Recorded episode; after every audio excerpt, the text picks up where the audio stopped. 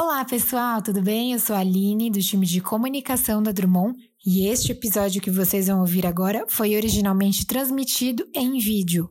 Estamos disponibilizando este programa em áudio para vocês que preferem os agregadores de podcast. Vamos juntos!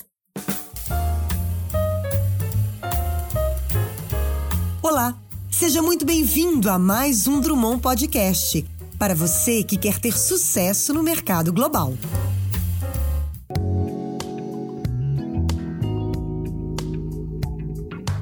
Vamos lá. Pessoal, é o seguinte, é, esse é o segundo webinar de uma série de quatro que nós desenhamos aqui na Drummond, é, em razão de muita demanda que a gente tem sobre esse tema que é a captação de recursos internacionais por empresas brasileiras, notadamente as startups, né, as de tecnologia.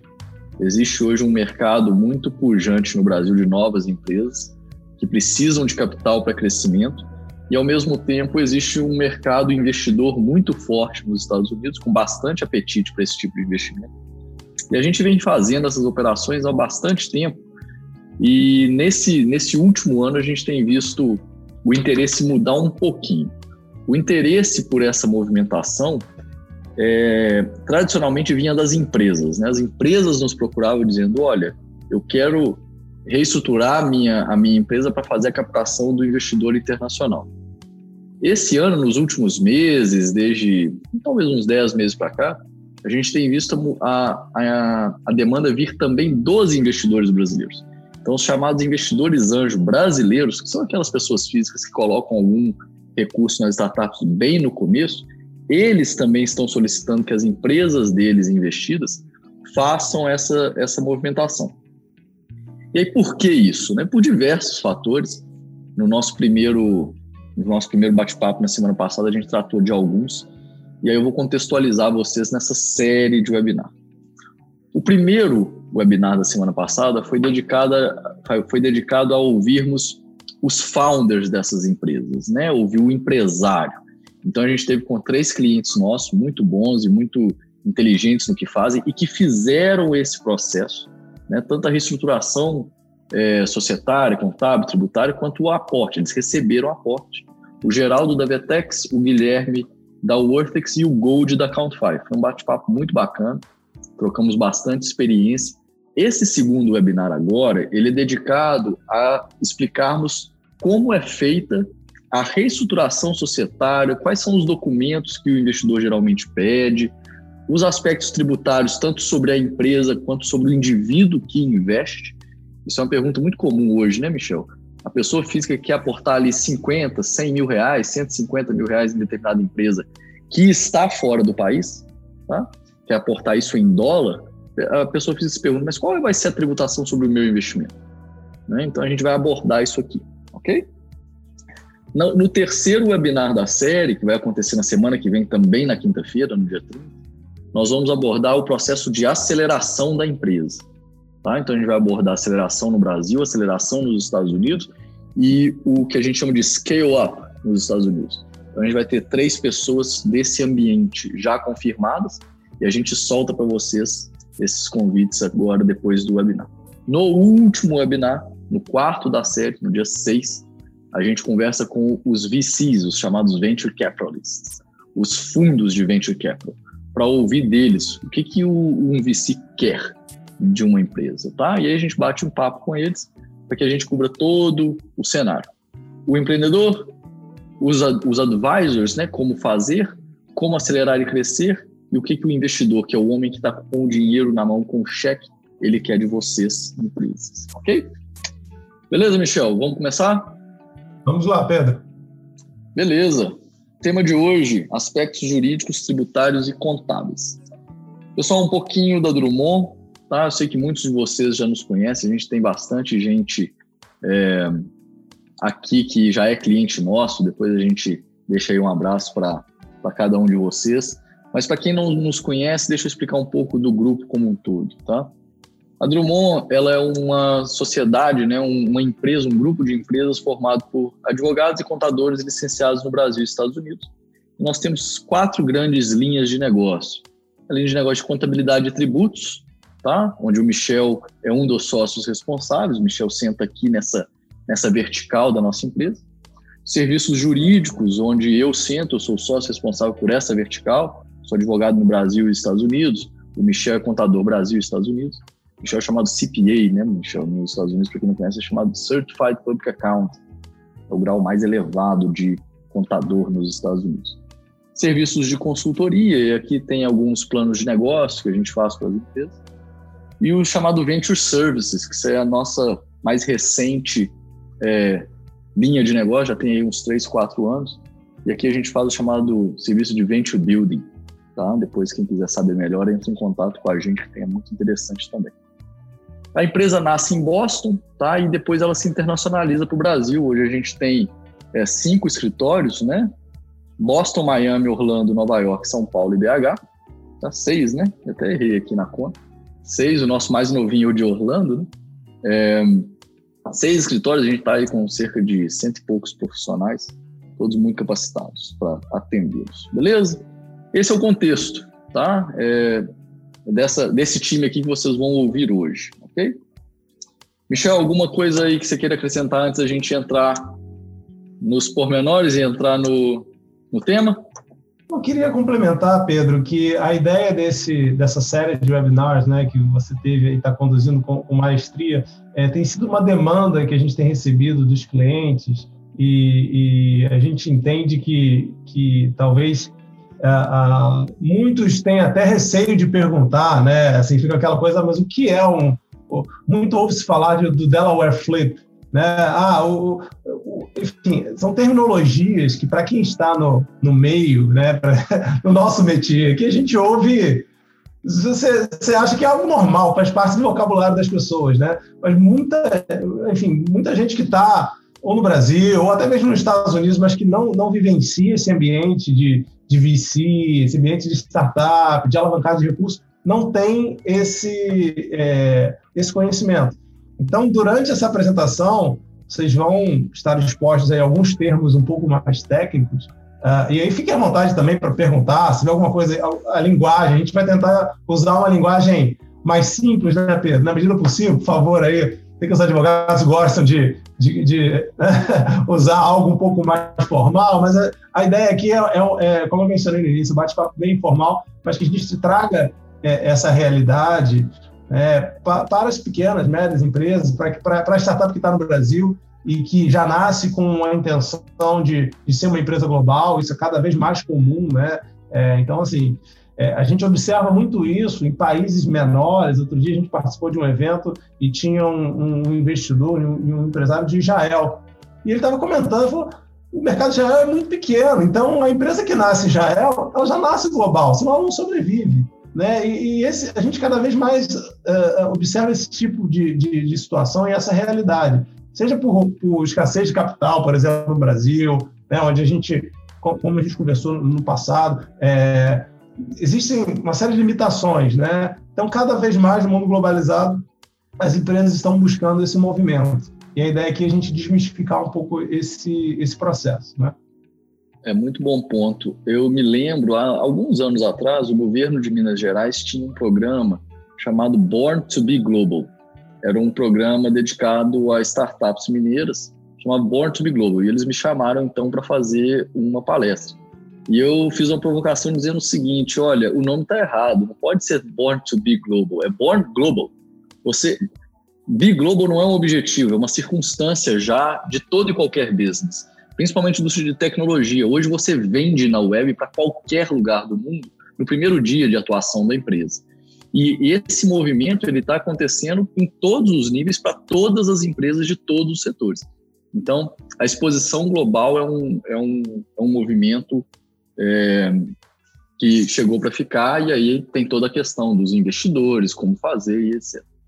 Michel, eu vou tentar, na medida do possível, fazer o bate-bola com as experiências que nós mostramos no começo, tá? No primeiro. Sei que teve gente aqui que não participou do primeiro, eu vou fazendo bate, o bate-bola aqui, tá bom? Por que isso? Os três investidores, os três, desculpa, os três empreendedores com quem nós conversamos na semana passada falaram o seguinte termo: ah, o flip. Ah, o investidor exigiu que eu fizesse o flip. Ah, o investidor exigiu que eu tivesse a estrutura fora do país. Eu me lembro muito do Geraldo da fala dele dizendo o seguinte: olha, os investidores nos, nos, nos procuravam, mas dizendo: olha, eu não quero comprar o risco Brasil, eu não quero ter, ter a governança no Brasil, eu não quero. A legislação brasileira é muito incerta, tudo no Brasil demora muito e etc. E surge daí, tá, desse problema de investimento no Brasil de certa insegurança e certa e um mercado menos maduro, surge daí a necessidade de se fazer o investimento fora do país. Então, são empresas brasileiras operacionais no Brasil que, de certa forma, precisam captar fora do país. É daí que surge o tal flip, que a gente vai começar a explicar aqui, tá bom? Pessoal, o que, é o flip e por que, que ele acontece? Eu vou, mais para frente, eu vou mostrar exatamente qual que é a estrutura, mas é basicamente o seguinte: eu tenho uma empresa brasileira operando no Brasil que tem sócios aqui, tá? Logo acima dela. O Flip, o que ele faz é colocar estruturas acima da brasileira e os sócios sobem para cima da estrutura colocada.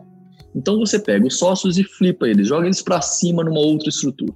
Essa outra estrutura pode ser nos Estados Unidos, pode ser offshore nas empresas, nos chamados paraísos fiscais, que daí a gente vai explicar o que é isso e por que ela é utilizada dessa forma. Tá? Então é isso, a gente transforma e ele tem algumas vantagens. Quais delas? As principais? Captação de investidores, eu vou falar uma por uma, acesso ao mercado, ampliação de mão de obra e plataforma global. O mais interessante para vocês entenderem é a, a captação de investidores. O que acontece hoje no mercado brasileiro de financiamento de risco, né? o chamado venture capital? O que acontece? Você tem já no Brasil um certo mercado até bem evoluído, ou até bastante líquido, de early investors que são os anjos, tá? E o Series, talvez Series A ou Seed Series. É um estágio bem inicial, tá, da empresa, mas você não tem um segundo momento ainda dessa expansão, um mercado muito ativo ainda, que é o que a gente chama ali de Series A Series B, em que o dinheiro vai ficando mais pesado, são cheques maiores e investidores institucionais. Então, você tem o começo, mas você não tem a segunda perna. Vamos dizer assim, você não tem um mercado para dar a, a, segunda, o segundo, o segundo gás nessa bicicleta. Eu ia usar de segunda pedalada, mas pedalada ficou tão ruim aí com os últimos anos políticos que eu não vou, não vou usar a expressão. Como você não tem a segunda parte, quem está no começo começa a buscar liquidez para a segunda perna. E aí já começa a sentir a necessidade de criar estruturas que sejam atraentes para quem tem o, o cheque maior, que é a segunda rodada. E a segunda rodada é muito feito já fora do país. Então, o que, que a gente tem feito e tem visto? Antecipar esse movimento, tá? Capacitação, captação de investidores. O acesso ao mercado, você passa a ter uma posição global, inclusive podendo vender fora do país, a gente vai falar um pouco disso também, que é o estabelecimento de uma operacional fora do, dos Estados Unidos, que a gente faz bastante aqui. Ampliação de mão de obra, isso a gente vê muito dos, dos, dos clientes de tecnologia, né? É, a mão de obra, principalmente nos Estados Unidos, ela é muito ampla nessa, nessa, nessa área, quer dizer, uma mão de obra qualificada, é uma plataforma global, uma expansão global. Desafios, tributários, societários e burocráticos, a gente vai tratar de cada um deles. É, não é um bicho de sete cabeças, são desafios, não são impeditivos. Então, desafios a gente encara eles e supera-os, né? Não precisa ter medo deles, não. É só tratar eles de forma adequada, que é bem superável, beleza? Vamos lá. Pessoal, o processo. O que, que acontece? Antes de efetuar essa reestruturação societária, você tem uma empresa no Brasil e ao redor dela orbitam diversos interesses e diversas pessoas. Você tem sócios, você tem clientes, prestadores de serviços, fornecedores. E você tem uma figura tá, no mundo da startup que são os credores de mútuo conversível. Então, o financiamento inicial de uma empresa brasileira por investidores anjos, ele geralmente é feito via mútuo conversível. E mútuo conversível é o que ele é o que o, próprio nome diz. É um empréstimo que pode ser convertido. Convertido em quê? Em capital. Então, em determinado momento, esse credor pode virar sócio. Tá? Esse é o instrumento mais utilizado no Brasil hoje. Está crescendo esse tipo de investimento? Muito, tá? Muito. Qual é o principal vetor desse crescimento? Qual é a principal razão desse investimento? A baixa taxa de juros no Brasil, né? As pessoas hoje estão buscando é, investimento que tenha maior retorno. Estão aprendendo a fazer isso. Então, gente que nunca investiu em pequenas e médias empresas, nunca comprou esse risco, agora está buscando, está querendo, tá querendo saber. Existem diversas associações de investidores anjos no Brasil, existem clubes de investimento, né? existem é, associações, a BVCAP é uma que fala bastante a respeito do tema, você tem diversas outras é, instituições aí falando sobre isso. Então, essa é a foto de uma empresa early stage que está começando no Brasil e que já captou recursos de anjos, os chamados investidores anjos, como credores de mútuo conversível. Qualquer um pode ser credor aí, pode ser um investidor? Sim, mas as empresas buscam quem aporta não, não só dinheiro, mas aporta ajuda também. É muito importante você, como anjo, se você quer ser um investidor anjo, lembre-se, botar dinheiro apenas não é o que a empresa quer.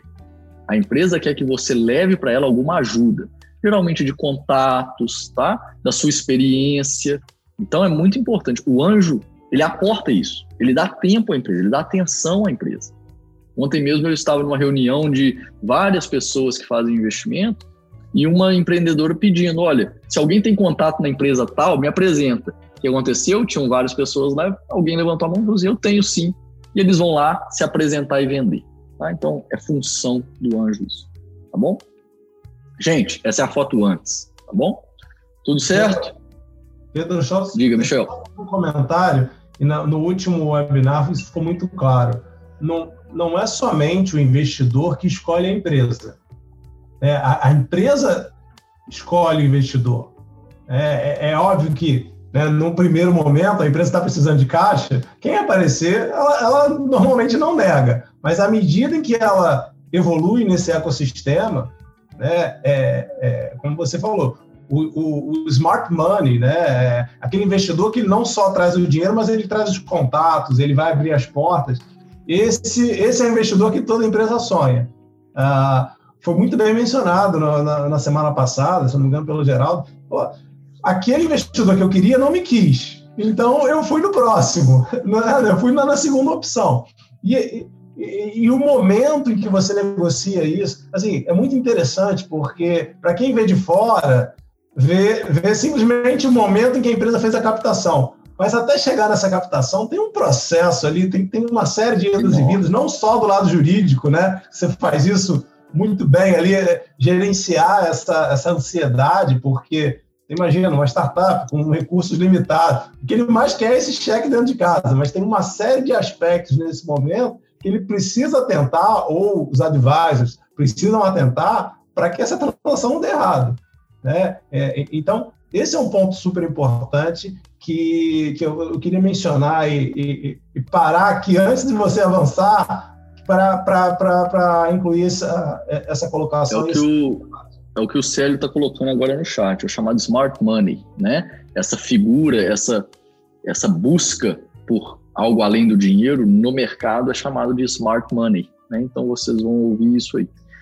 Beleza, pessoal? Vamos para o próximo passo, então. O que acontece logo após? Fixaram essa imagem aí na mente? O depois acontece exatamente isso aqui, ó. Saem os sócios de logo, saem todas as pessoas que estão logo acima da empresa brasileira, entra uma empresa de fora do país, geralmente uma Inc., tá? Se a captação for feita apenas nos Estados Unidos, e todos os todas aquelas pessoas que têm interesses na empresa, elas passam para cima. Então você traz a governança para um outro nível, fora do país, e aí você vai ter aqui, ó, os sócios, tá? E os credores. Lembra que o credor estava em um mútuo conversível? Mais para frente eu vou falar sobre o, os instrumentos mais utilizados na, na captação internacional. Uma empresa fora do Brasil, ela não usa o chamado mútuo conversível, obviamente. Isso é um documento brasileiro.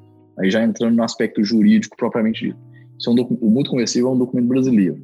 Existem equivalentes no direito americano. Os mais é, utilizados são Safe e Convertible Note, que eu vou mencionar mais para frente. E aí você começa a ter todas as pessoas que estão compondo né, a estrutura societária compondo o que a gente chama de cap table. Quem assistiu lá no começo, primeiro, nós tratamos com os empreendedores sobre o cap table, a importância de gerenciar bem o cap table, saber qual é a diluição e etc. Geralmente, os sócios fundadores ficam com uma classe de ações e os sócios de capital, geralmente chamado que entra no chamado Series A, que compram ações, eles ficam com as ações preferenciais. As ações preferenciais, como o próprio nome diz, são ações que têm algumas preferências. Elas têm alguns direitos adicionais que as outras ações não têm. Por que disso? Porque o investidor quer certas garantias. Tá? E aí também abre a possibilidade já de a gente ter para os executivos o chamado Equity Compensation Plan, que são stock options e etc. A gente vai falar bem por alto disso aqui, tá bom? Esse é o flip, esse é o depois, tá? Então lembrem-se, você tem uma empresa brasileira, você passa todos os sócios, credores e etc. para cima de uma empresa americana, a empresa americana, por sua vez, passa a ser dona da empresa brasileira e a empresa brasileira continua a operar. Deixa eu pegar uma pergunta aqui do Tiago Martins, que eu gostaria, eu já tinha lido a sua pergunta, Tiago, mas eu queria deixar para esse slide. A pergunta do Tiago é o seguinte: pensando em uma sequência de constituição da empresa, ideal ter o CNPJ primeiro no Brasil ou abrir a empresa nos Estados Unidos primeiro? Tiago, a sua pergunta, a gente, é, eu vou voltar lá nos empreendedores que nós ouvimos para te, te responder. Você tem essas duas formas. Você pode abrir no Brasil e depois flipar. Quais foram os casos que a gente é, apresentou na semana passada dos nossos clientes? A Vtex fez isso e a Countify fez isso. O outro empreendedor, que é da Worthix, ele fez o contrário. Nós abrimos a empresa nos Estados Unidos primeiro. A empresa já nasceu nos Estados Unidos. E depois, ele já tinha captado via Safe, via Convertible Note, já tinha feito duas rodadas. E depois abriu a limitada no Brasil. Então a Wortex nasceu nos Estados Unidos, a Wortex não flipou. A Wortex nasceu nos Estados Unidos depois abriu a limitado, depois de ter inclusive captado, tá? É, do ponto de vista prático, o Thiago, é mais simples e mais barato abrir nos Estados Unidos primeiro, tá? Porque flipar envolve uma reestruturação societária que tem custo, tá? E aí pegando uma, uma pergunta que foi feita lá no primeiro webinar, qual é o momento de flipar, então? Quanto mais cedo, melhor. Por quê? Imagina que o flip é uma reestruturação, né? é uma reforma. É mais fácil reformar uma casa de um quarto do que uma casa de dez quartos, do que um hotel. Então, quanto mais cedo você fizer, menor o custo. Tem menos transações que já ocorreram ali. Se você for flipar uma empresa muito grande, que tem muitos anos de vida, com várias questões ali envolvidas, a tendência é que seja mais caro e mais demorado. Tá bom? O Pedro, complementando é, a pergunta do Tiago, na prática, Tiago, que a gente vê no dia a dia, grande maioria das empresas nascem no Brasil, começam a operar no Brasil, e aí chega no momento em que você já fez uma alavancagem, né, é, com investidor anjo no Brasil, está buscando um segundo, uma segunda alavancagem, já está tendo conversa com alguns fundos, e esse fundo fala assim: tudo bem, eu aporto nessa estrutura aqui. Tá? Então, é, é claro, a, a, se a empresa já nasce com esse viés né? Você já está com um produto global, como a gente mencionou, a sua ideia é a captação. Então, como o Pedro mencionou, o quanto antes você fizer nesse, né, essa estrutura, você economiza, você já, já vai estar tá aí com acesso. É, aqui, gente, a gente não está falando da, da, internacionalização da operação, tá? O foco aqui é puramente flip, mas normalmente envolve, esse processo ele envolve internacionalização em muitos casos tá? que, é, que é um aspecto interessante para fins de valuation, enfim, uma série de outros pontos. Claro. A gente vai mostrar o, a operação ali, algumas alternativas. Gente, fixem essa imagem, porque agora eu vou passar para algumas variações dela. O mais simples é essa aqui que a gente acabou de apresentar, tá? Eu tenho a holding e a governança nos Estados Unidos. Por que, que eu estou chamando aqui de stock stakeholders e não shareholders, gente? só para vocês entenderem, até para em termos de ter, terminologia. Shareholder a gente usa como a nomenclatura de quem tem share, é o próprio nome disso, tá? É o acionista. Stakeholder é aquele que é todo aquele que tem um interesse na companhia. Então, um credor é stakeholder? É. Um executivo é stakeholder? É. E o acionista também é um stakeholder.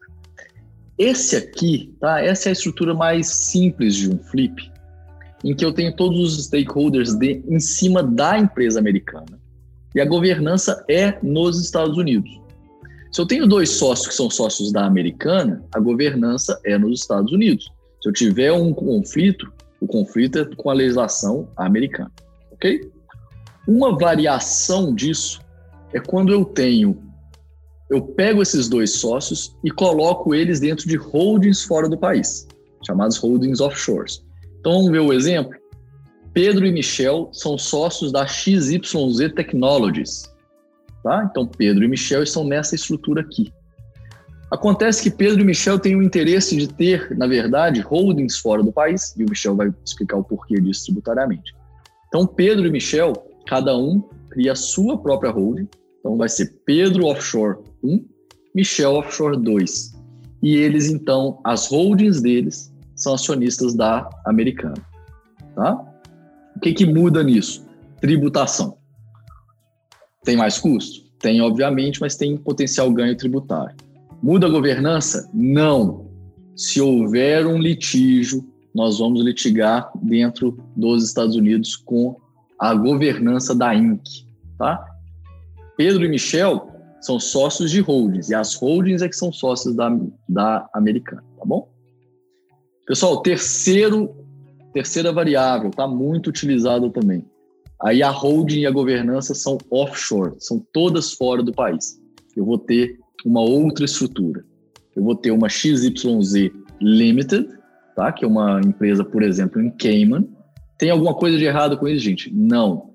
Não há nada de ilícito em ter empresas e investimentos nos chamados países de tributação favorecida. O que você precisa fazer? Você precisa declarar esses investimentos para o Banco Central, para a Receita e etc.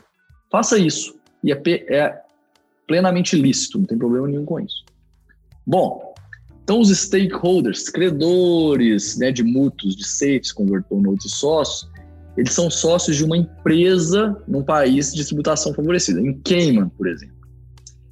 Então, a governança é em Cayman. Os documentos societários são documentos societários da empresa de Cayman, não é mais documento societário de uma empresa americana. Isso é utilizado? Bastante utilizado. Quando que isso vale a pena utilizar? Quando você tem uma empresa com todos os sócios que não são residentes fiscais nos Estados Unidos, tá? Os residentes fiscais americanos, geralmente eles não precisam dessa estrutura aqui não, eles ficam na primeira mesmo. Ela é mais simples, mais barata e os atende, tá? Voltando aos nossos casos lá, é, a Worthix é o, um exemplo dessa primeira estrutura aqui, tá? E os, as outras duas empresas com quem nós conversamos, os nossos clientes lá, Accountify e, e Vetex, estão aqui nessa terceira estrutura aqui, tá bom? A do meio eu diria que é uma transição em termos de custo e benefício, tá? Para isso. Michel, você quer fazer alguma é, observação quanto a isso aqui, para fins tributários, ou você deixa para sua pra mais para frente no slide? Não precisa voltar nesse slide na hora que a gente falar das implicações tributárias mas é, é, você mencionou aí pontos muito relevantes, né? Depende muito de quem é o seu investidor, tá, gente? É, normalmente o investidor americano mais sofisticado ele vai já aí o primeiro cenário é acaba sendo aí o, o, o cenário ideal, né? Ou talvez até mesmo o cenário 2, onde existe a, a, a C Corporation americana, esse investidor ele entra na C Corporation e os sócios, cada um tem a sua estrutura. Né? Uhum. É, então, isso traz uma flexibilidade para os sócios no âmbito tributário, porque caso ele realize aquele investimento é, dos Estados Unidos, ele não tem um impacto direto no Brasil no momento um. A, a holding dele offshore teve um ganho de capital que pode reinvestir esse recurso sem a tributação brasileira. Né? O impacto no Brasil passa a ser no momento que ele repatria esse recurso. É uma estrutura interessante, assim como a 3, né? É, só que a trade, muitas vezes, o investidor americano ele não fica confortável de é, é, ter essa governança offshore. Ele, ele, muitas vezes opta por ter essa governança dentro dos Estados Unidos. E aí é um conflito, é uma conversa entre os advogados para decidir aí a, a questão de segurança a, a jurídica, né? Uma questão Exato. de segurança jurídica, até, até por isso que 99,9% das empresas estruturadas dentro dos Estados Unidos, essas INCs, elas estão no estado de Delaware. Elas vão operar, por exemplo, na Califórnia, na Flórida e etc. A gente faz todas as operações depois, você registra nos estados para operar, mas ela é incorporada em Delaware e todos os documentos são Delaware-based. Tá? Beleza, pessoal? Vamos para a próxima aqui. Instrumentos jurídicos mais utilizados. Então vamos voltar aqui um pouquinho. Quando a gente faz o flip e esses, esses investidores se tornam sócios ou credores de uma empresa americana, ou uma empresa offshore, uma empresa de game, BVI, etc., eles se tornam mediante algum instrumento jurídico. Quais são eles? Tá? Os mais utilizados, chamados SAFE, Convertible Note ou Preferred Shares. Quem está nesse ramo aí, quem está, o empreendedor que está batendo papo com anjos, com é, fundos de venture capital, ou os próprios anjos, né? Já estão familiarizados com isso, vão ouvir dizer esses nomes. Do que, que se trata? SAFE, esse S-A-F-E, é, é uma sigla para Simple Agreement for Future Equity. É um, é um contrato que ele quer ser simples, mas de simples ele, ele não é simples, ele é chamado de Simple Agreement, mas ele não é simples. Tá? Ele é mais curto, ele é mais direto ao ponto, ele é mais padronizado. Então, para rodadas menores, a gente usa Safe sim. Tá? E geralmente para rodadas maiores, onde os investidores querem continuar como credores, mas eles querem ter outros direitos que muitas vezes não estão acomodados dentro de um safe. Por exemplo, é, board, board advisor, né, um board observer, é, a gente coloca ali um convertible note e etc. E aí tem outras, outras questões de limitação e etc. O convertible note é preferível nesses casos. Tá? Outra coisa é que o SAFE você pode usar investidor por investidor. Quando você tem um grupo de investidores que vai entrar de uma rodada só, melhor que ir pelo Convertible Note. Essas duas figuras, pessoal, elas são ainda como dívida. Tá? Embora o SAFE não tenha é, juros nem vencimento, ele é ainda um instrumento de não capital, não equity. O safe holder não é sócio da sua empresa. Tá? Então, Safe and Convertible Notes são instrumentos de, entre aspas, dívida, como eu disse, e o Preferred Share, a empresa já, o investidor já passa a ser sócio, ok? Para vocês entenderem como que isso funciona, geralmente você vai fazendo rodadas pequenininhas como Safe ou, ou Convertible, e aí chega a tal do Series A. O que é o Series A? Series A é a primeira entrada de capital maior, mais robusta, em que as pessoas então são convertidas em sócios Lembra do, convert, do mútuo conversível, que é um convertible note? Ele tem por futuro ser convertido. Quando que ele é convertido? No Series A, e aí todo mundo entra como preferred share. Beleza? Vou, vou tentar ser o menos técnico possível para vocês terem os conceitos sem a gente entrar muito nos detalhes. Tá bom? Pode seguir, Michel. Vamos lá. Aspectos societários relevantes, Lógico, se tem acordo de acionistas no Brasil, isso tem que ser endereçado de alguma forma, tá? Direitos e preferências de, e classes de ações, como eu disse, tem lá os common stock, né? Os common shareholders e os preferred, investidores, founders, etc. Equity compensation plan. Os fundos vão pedir, tá, da startup que separe uma parte das ações para ser dada aos executivos, tá? E essa separação, chamada criar o pool, tá? Isso envolve aspectos societários, aspectos tributários, mas basicamente é remunerar os executivos mediante parte, de parte do capital da empresa. Para quê? Para alinhar os incentivos. Se a empresa for muito bem, as ações daquele incentivo, daquele executivo, daquele CFO, por exemplo, vão valorizar e aí fica bom para todo mundo, tá bom? Governança, gestão e imigração. Vou pegar uma pergunta aqui de alguém que fez uma questão de visto, só para falar de imigração quanto a isso. Deixa eu ver quem perguntou. É... José Aparecido.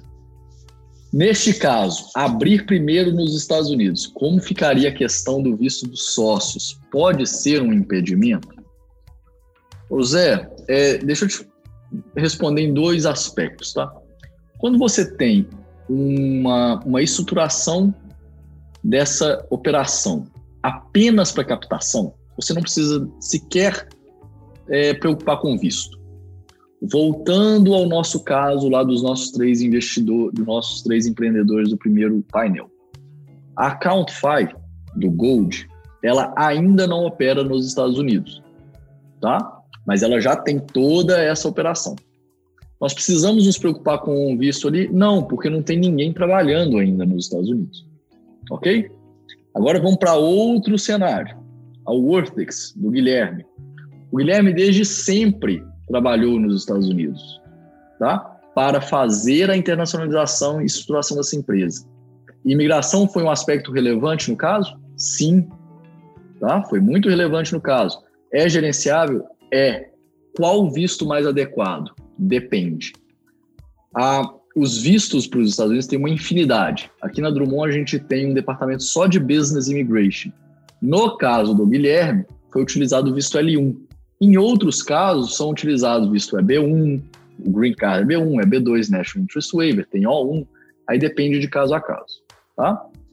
Resposta à sua pergunta: quando a estrutura então é só para captação, não precisa. Tá? Se você quer apenas abrir uma empresa nos Estados Unidos, você não precisa ter visto. Você pode ser sócio dela e receber recursos, sem problema algum. Tá bom? Beleza? Agora, se for trabalhar nos Estados Unidos, aí o visto é relevante. Beleza?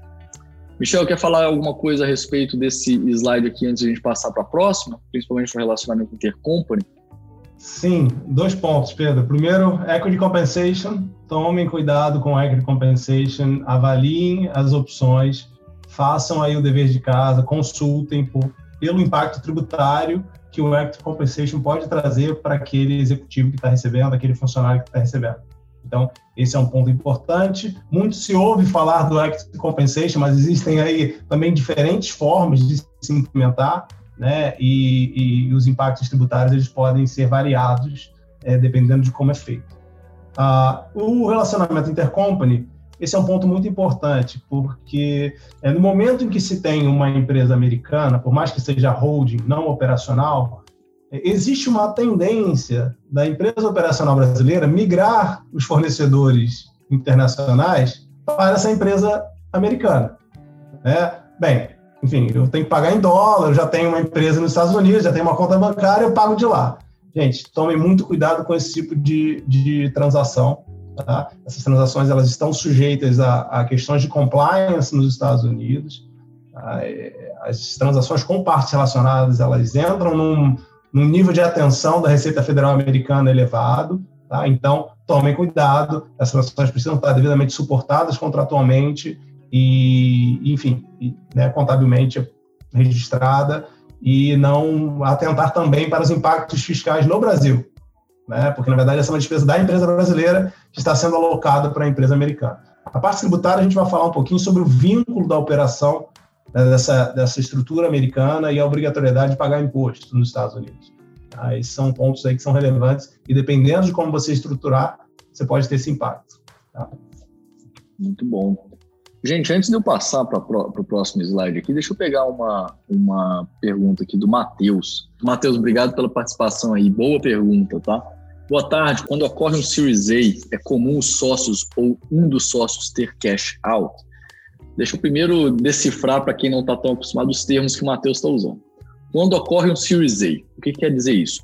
Quando um fundo faz uma rodada mais, é, uma rodada maior e converte as pessoas em capital. É o primeiro é a primeira rodada em que não é só dívida, em que compra-se ações da empresa, isso é chamado Series A. É comum, neste momento, os sócios anteriores ou um dos sócios ter um cash out, ou seja, vender a própria ação e fazer um dinheiro sobre essa ação? Não, Matheus, não é comum. Por que, que não é comum? Deixa eu explicar isso para o pessoal aqui, para todo mundo estar na mesma página dentro das expectativas. O tal do cash out que o Matheus está perguntando é uma venda de sócio para sócio. É o chamado venda secundária. A venda primária é a que a empresa emite e vende para alguém. O dinheiro entra na empresa. A venda secundária é quando um sócio vende para outro sócio. Nesse caso, dinheiro nenhum entra na empresa. Por que que então não é comum que isso aconteça no Series A? Porque nesse momento todo mundo que está entrando na rodada quer que o dinheiro vá para a empresa. Os fundos querem que o dinheiro dele seja aportado na empresa, investido na empresa, gasto pela empresa, para que a empresa cresça e aí todo mundo vá subindo o valuation dessa empresa. Por isso que é raro ter um cash out, ou seja, uma, uma transação secundária, porque ela não beneficia tá, a empresa. É possível ocorrer, embora não seja é, comum? É, é possível, mas é raro que o fundo compre. O mais comum é que exista uma secundária entre founders ou então alguém que já conhece outro anjo e fala o seguinte: olha, somos todos aqui investidores anjo.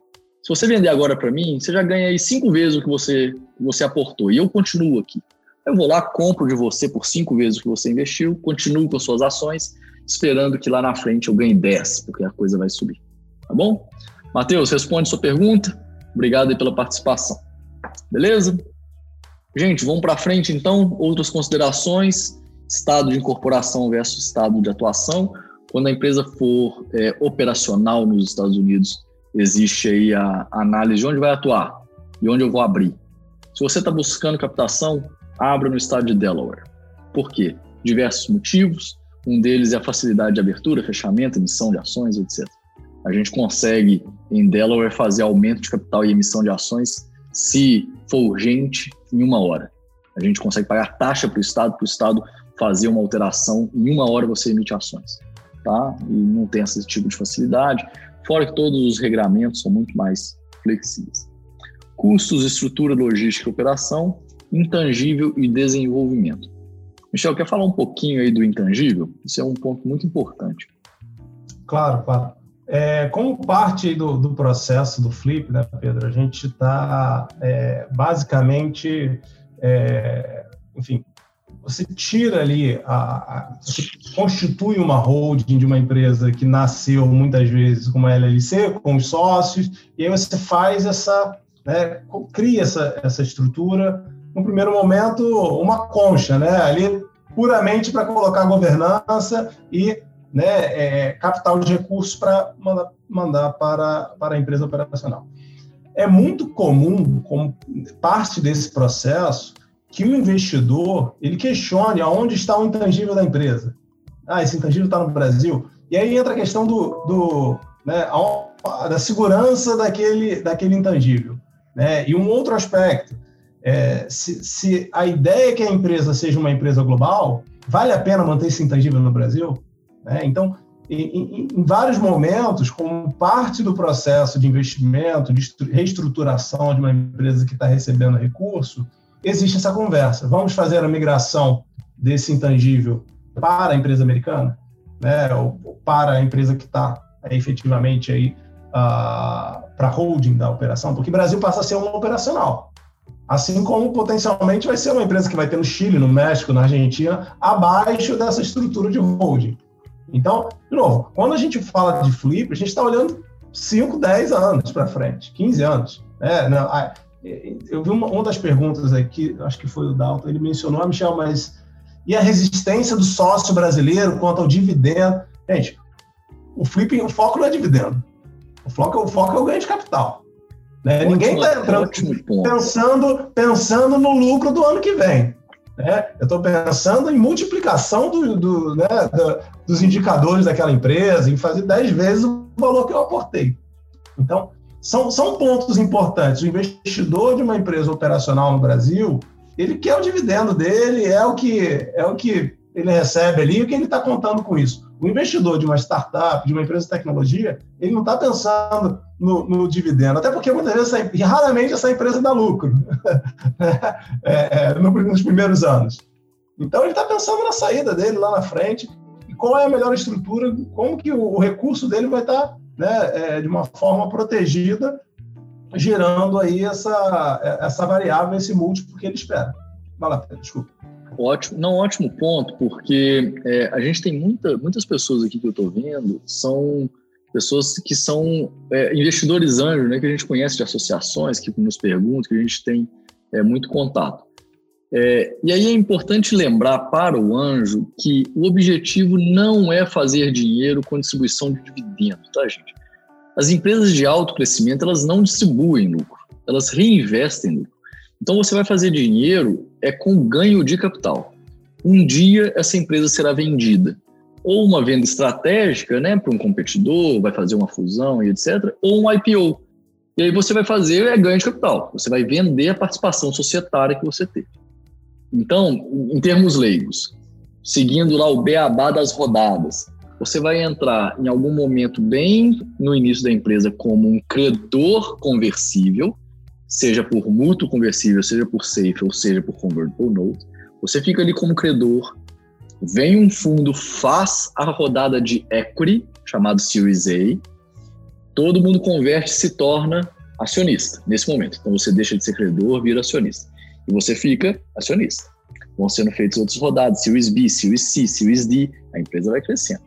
Um belo dia essa empresa é vendida. E aí todo mundo que foi investindo sai e recebe o ganho de capital sobre isso, ok? Então o objetivo de vocês que estão querendo entrar nesse mercado de investidor anjo é ganho de capital lá na frente, tá? Longo prazo, é, o risco é alto, mas o ganho, né, o retorno quando dá certo é alto também, tá? Risco e retorno, como sempre. Complementando, aí já, esse é o slide certo, né? É, é, falando do IOF e falando do momento do flip, né? É, então, vocês inclusive mencionaram isso no, no último webinar também. É, o quanto antes, existe uma questão aqui, gente, relacionada ao flip, que é o câmbio simbólico. Né? Efetivamente, o que está acontecendo dentro do cenário do flip? Um investimento, um ativo brasileiro, ele passa, né, ele é transferido para uma pessoa jurídica estrangeira. Então, essa é uma transação que ela é sujeita a IOF e a, a formalização via câmbio simbólico. Teoricamente, é valor de mercado. Né? Então, quanto mais a gente postergar esse movimento, maior a exposição tributária no momento do flip.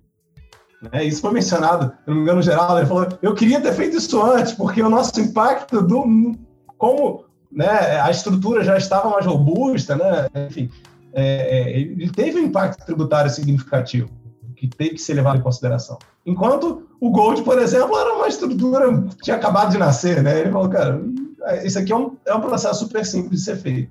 Então, assim, impacto direto nesse momento, questões burocráticas, uh, a questão do, do timing aí, do valuation da empresa nesse cenário.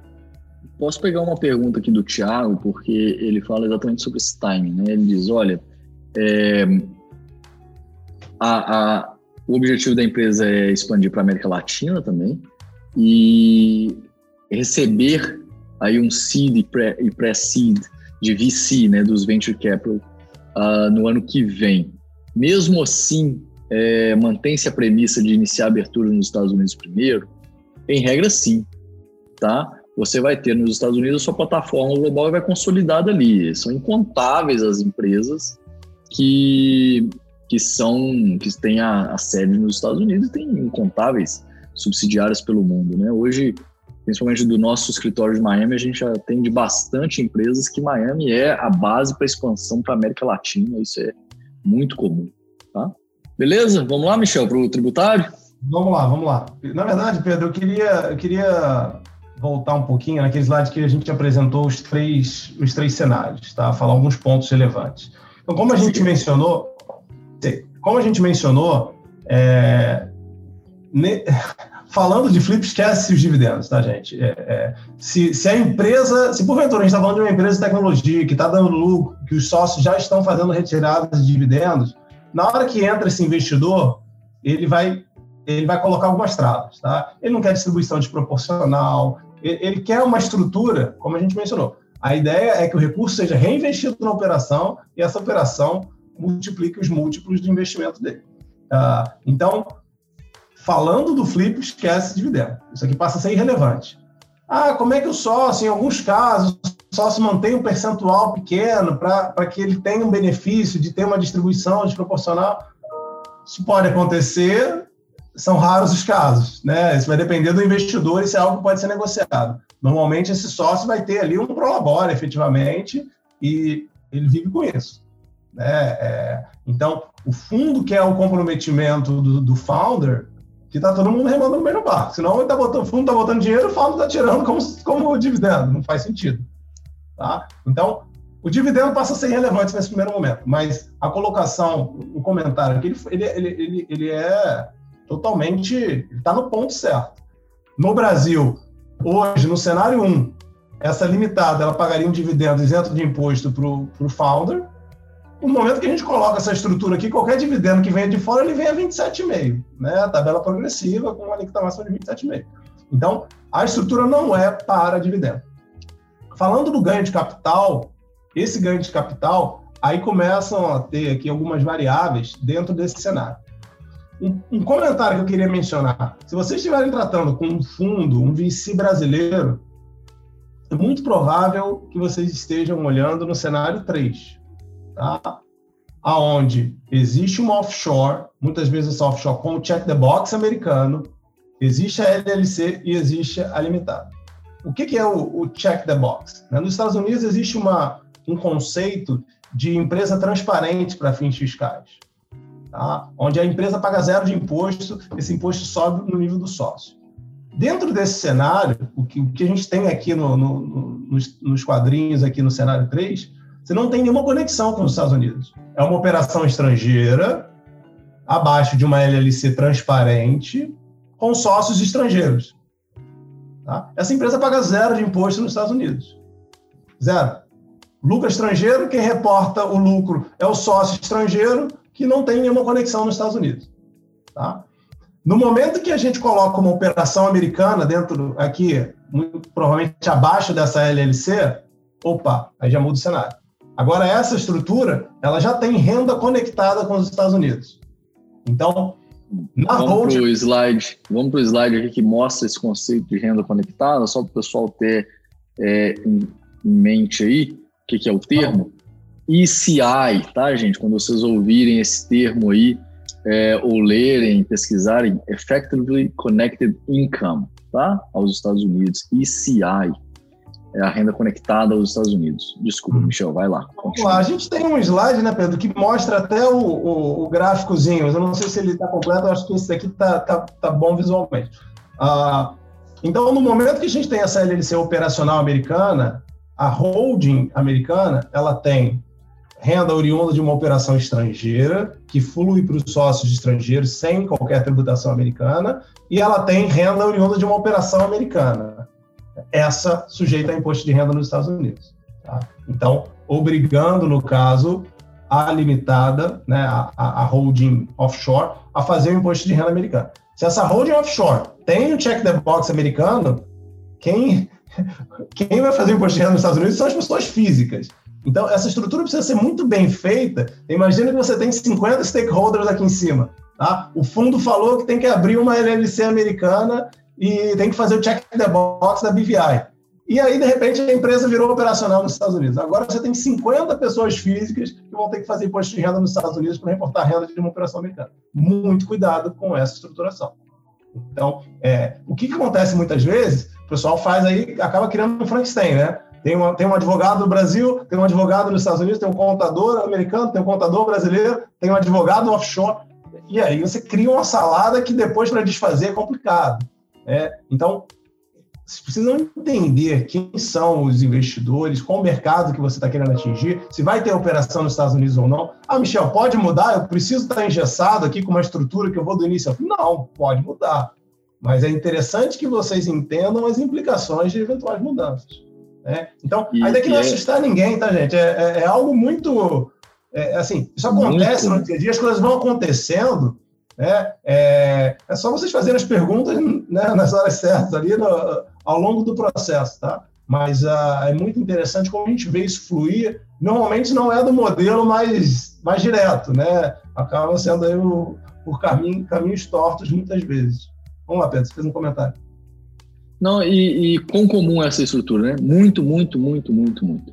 Então, para vocês é, entenderem que esse não é um movimento, né? A, a reestruturação para fazer o flip não é um movimento solicitado apenas por fundos estrangeiros. É um movimento solicitado por fundos brasileiros que pedem para ser feito dessa forma, porque eles já estão é, de olho nas próximas rodadas em que eles estarão conversando com fundos estrangeiros. Então, é do interesse de todos. Então, não é, não, não pensem que isso é um movimento que está sendo fomentado só por fundos estrangeiros, não, pelo contrário. Grandes fundos brasileiros né, adotam essas estruturas aqui, tá? cada um a seu modo. Muito rapidamente, cobrindo o ganho de capital, Eu acho que eu estou hum. cobrindo a minha parte nesse slide aqui, depois a gente vai passar lá Não, só para check the box. Mas falando do ganho de capital nessa, nas três estruturas, tá?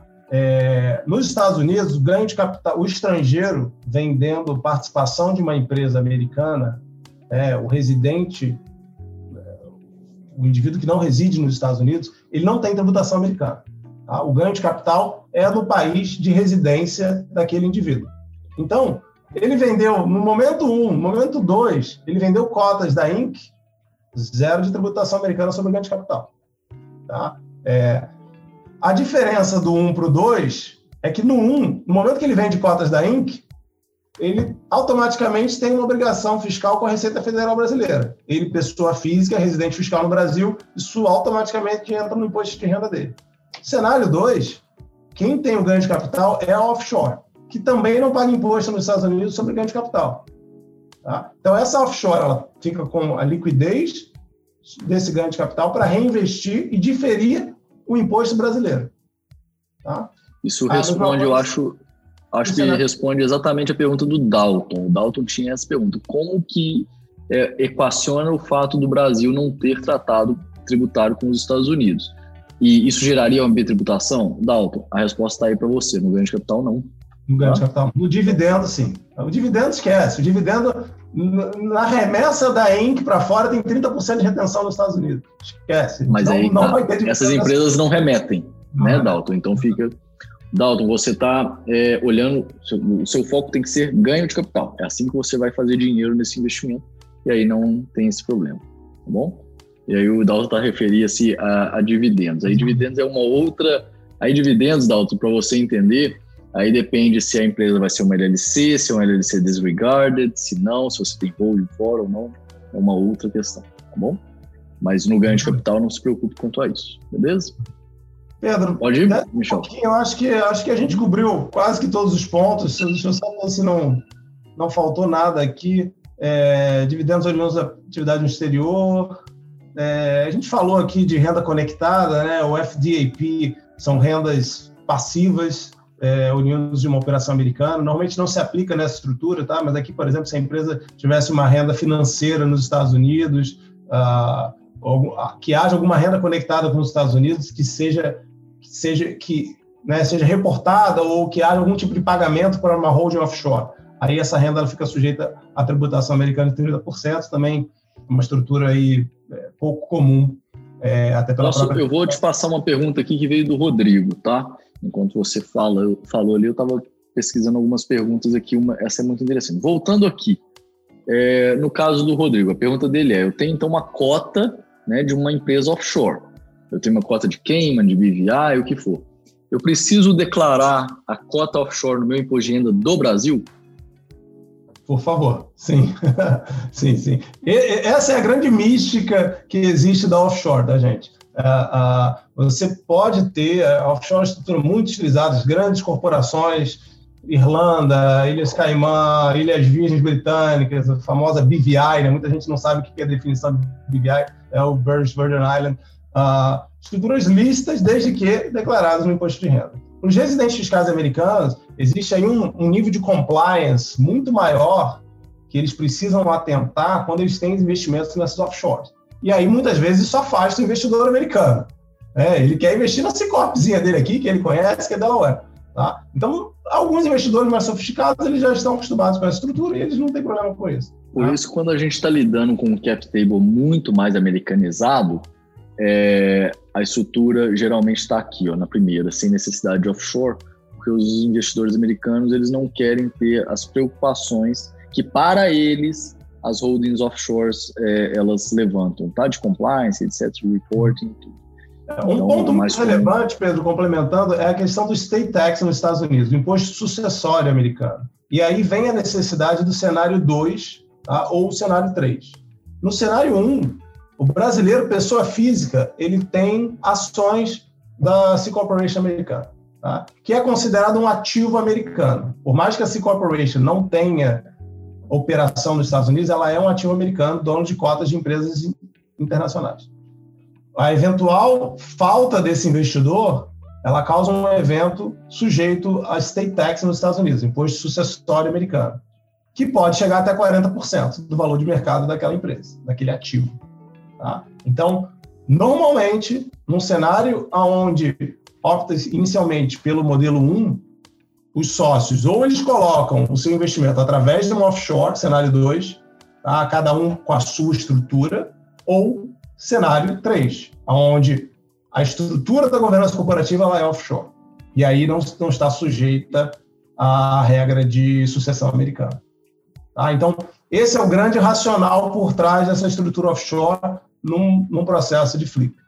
Michel, deixa eu relatar um caso aqui de uma empresa que eu estou assessorando e na semana que vem a gente tem a ligação com vários anjos para criar as estruturas offshore para as pessoas entenderem com, quando que é o melhor momento.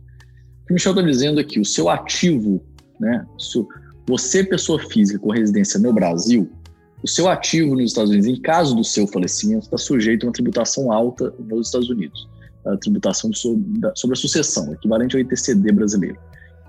Bom, isso precisa te levar a criar holdings fora do país, fora dos Estados Unidos no primeiro momento? Não necessariamente.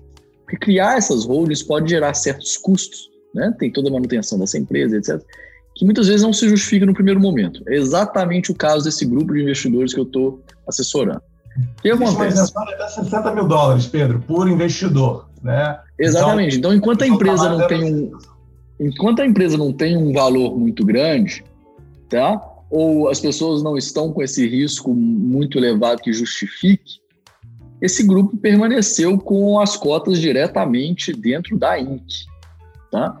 Agora a empresa já cresceu, a empresa recentemente fez um Series A, o valor já está mais alto, né? Então, bem mais alto. Então, agora justifica se subir todo mundo para Cayman. Então a gente vai pegar todos esses indivíduos, são algumas, né, quase uma dezena de investidores brasileiros, a gente vai subir eles para eles virarem, para eles, ser, a estrutura vai virar essa dois aqui. Cada um vai ter a sua offshore, que por sua vez tem a, as ações da cor, beleza?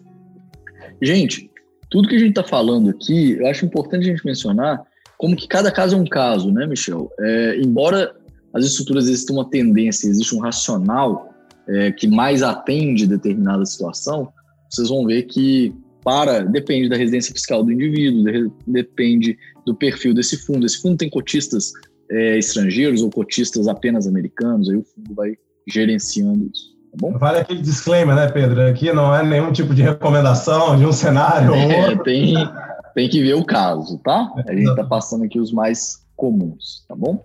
Da sequência aqui, você falou tudo do tributário? Eu acho que, sim. De repatriação, dividendos, ganho de capital. Ganho de capital né? a gente comentou. Exatamente. É, acho que a gente cobriu aqui o imposto de, sucessão, imposto de sucessão, como a gente mencionou, né, esses 60 mil. E aí um ponto relevante quanto à sucessão, infelizmente, a gente é, é, acaba lidando com isso aí com uma frequência até maior que, que gostaríamos, mas a, muita gente pensa assim, ah, tudo bem, tem um imposto de sucessão, é, conforme for, os herdeiros vendem esse ativo e pagam um imposto. Não, não funciona dessa forma.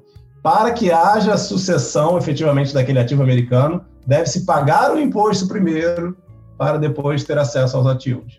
Então, infelizmente, em alguns casos, real estate, ativos imobiliários ou, ou, ou é, ativos, né, cotas de empresas em que é, havia uma necessidade de ter liquidez é, até para fins de pagamento do, do, do, state tax, no caso, aí, como eu mencionei, uma tabela progressiva chega muito rápido a 40%, é, enfim, tem que se tomar um empréstimo para pagar um imposto, e no momento aí de uma situação difícil, então um cenário desagradável. É, é, por isso que a gente bate bastante nessa tecla da necessidade do, do planejamento sucessório quando se fala de investimento nos Estados Unidos. Michel, a gente está chegando a 10 minutinhos pós-horário. Eu vou passar aqui para as perguntas e próximos eventos e etc. Antes de passar para as perguntas aqui, tem algumas muito interessantes para a gente pegar. Deixa eu falar dos próximos eventos.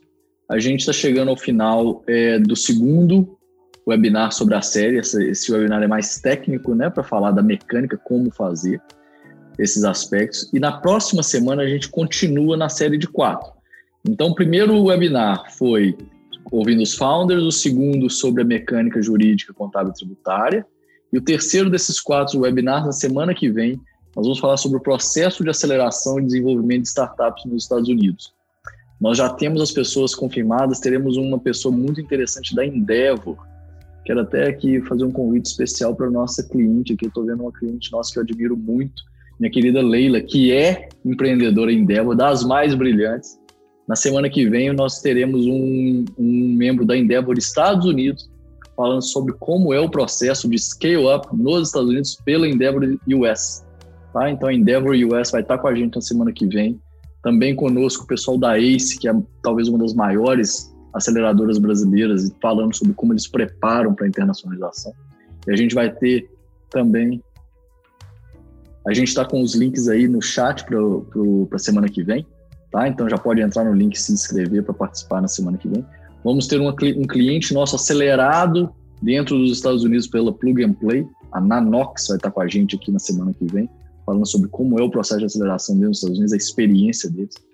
E uma empresa fantástica, acabou de criar um produto sensacional, é, novo, que está no mercado aí fazendo muito sucesso, inclusive a respeito do momento atual de, né, da, de, de vírus e etc. Então a gente tem essa, essa empresa falando e eles estão sendo acelerados pelo, nos Estados Unidos.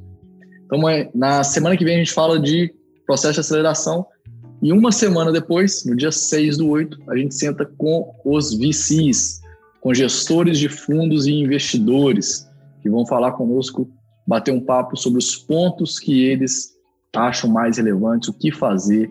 Então vai ser um painel muito bacana, tá bom? Pessoal, é, vamos para as perguntas. Estou deixando aqui na tela um guia que a gente fez junto com o programa Select US dos Estados Unidos, né, um programa oficial do governo americano para atração de investimento para os Estados Unidos. A Drummond é parceira oficial do programa é, nos aspectos do que a gente tratou aqui, de contábil, jurídico, tributário, etc. Está disponível no nosso, no nosso site. Isso tem muita parte tributária lá também, tá bom? Os nossos contatos, meu e do Michel, as nossas redes sociais, acrescentem lá. Todos os nossos webinars, esse e os antigos, estão dentro do nosso YouTube, podem acessar lá também. Vamos para as perguntas? Michel, é, uma.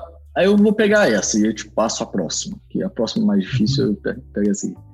A XYZ Inc., que é a nossa empresa aí de.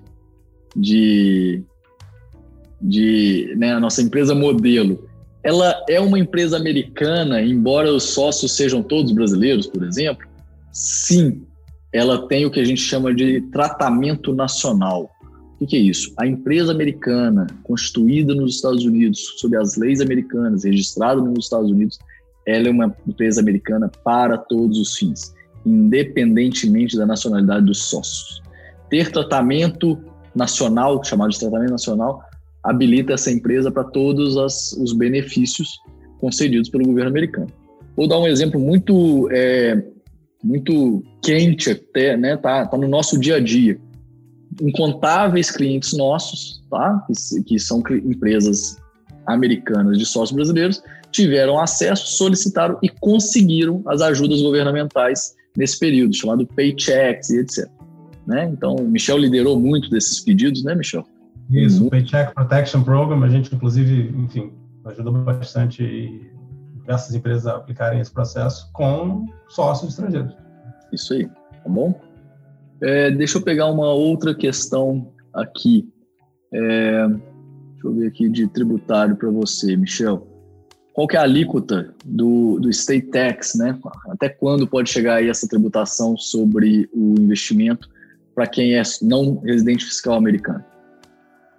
Então, a gente vai dar é, até 60 mil dólares em ativo, é, a gente está falando de, né, da isenção efetivamente do, é, não, não incide o state tax. A partir dos 60, 60 mil dólares, então, se você tiver 61 mil dólares, seus ativos americanos eles já estão expostos ao state tax. É uma tabela progressiva, depois a gente pode mandar, vou até pedir para o pessoal de comunicação, depois a gente pode mandar o link para todos aí referente a essa tabela, é, onde ela vai escalonando, né? E chega muito rápido aí ao, ao, aos 40%. Então, normalmente a gente está falando de valores acima de 60, 600 mil dólares já estão aí, por exemplo, nos 40%. Então, existe essa necessidade, né? ninguém começa a empresa pensando que o valuation dela vai diminuir, é sempre com a expectativa que ele aumente, né? É, então, é, é, importante, de novo, é algo que isso pode acontecer no momento 2, como o Pedro mencionou, é, vamos começar com uma estrutura mais enxuta, à medida que o valuation cresce, a gente para e faz uma reestruturação. É, isso é muito comum também. É, uma outra pergunta aqui, como. Ah, essa não. essa eu vou mencionar só para deixar aí é, uma pulga atrás da orelha das pessoas. Como é a tributação sobre o Stock Compensation Plan? Cara, essa é uma pergunta que ela, ela leva aí uma, um webinar inteiro, se não for dois. Deixa eu explicar para vocês. É, é muito comum a, a nomenclatura do pessoal falar o seguinte: ah, eu quero criar um Stock Compensation Plan, ou, ou um Option Plan. Lembre-se que é, o Stock Option, Stock Option Plan. Option é uma espécie de plano, de, de grant. O que eu quero dizer com isso? O plano ele pode ter várias espécies, tá? De concessões de direitos. Eu posso ter restricted stock, eu posso ter phantom stock, eu posso ter option, por aí vai. Então, o option é uma espécie do gênero Equity Compensation Plan. E aí, cada uma, cada uma dessas hipóteses, ela tem diversos tratamentos tributários a depender do tempo, do valuation, das eleições tributárias que são feitas. Então, a gente... Isso, isso é uma pergunta muito comum. Equity Compensation Plan é um tema é, que as pessoas têm bastante dúvida, que são muito... É muito comum, né? Todos os fundos pedem que, que tem esse pool. Então a gente pode até dedicar depois um webinar só para isso, eu deixo aqui no radar, a gente faz e, e passa para vocês aí no momento adequado, tá bom? Michel, a gente já está chegando 15 minutinhos depois. É, muito obrigado a todos. Você tem mais alguma coisa a acrescentar, Michel, antes da gente encerrar e deixar aqui o convite para as próximas semanas, né? Isso, queria agradecer aqui a participação de todos, eu acho que foi bem interativo, passou muito rápido, né? Então, Espero que ninguém tenha aí. É um tema complexo, então espero que, que todos tenham acompanhado. É, os contatos aqui estão à disposição também. Fiquem à vontade aí para nos, nos acionar aí em qualquer caso de dúvida. E foi um prazer. É, contamos aí com a presença de vocês nos próximos aí da, da nossa série. Obrigado, Michel. Semana que vem, processo de aceleração e desenvolvimento de startups nos Estados Unidos. Fiquem de olho no e-mail, nas redes sociais, que aí a gente já coloca vocês no, no próximo para ouvir a parte de aceleração. Muito obrigado, Michel. Valeu, pessoal. A gente se fala. Obrigado pela participação de todos. Michel, um abraço. Um abraço. Tchau, tchau. tchau. tchau. Boa noite.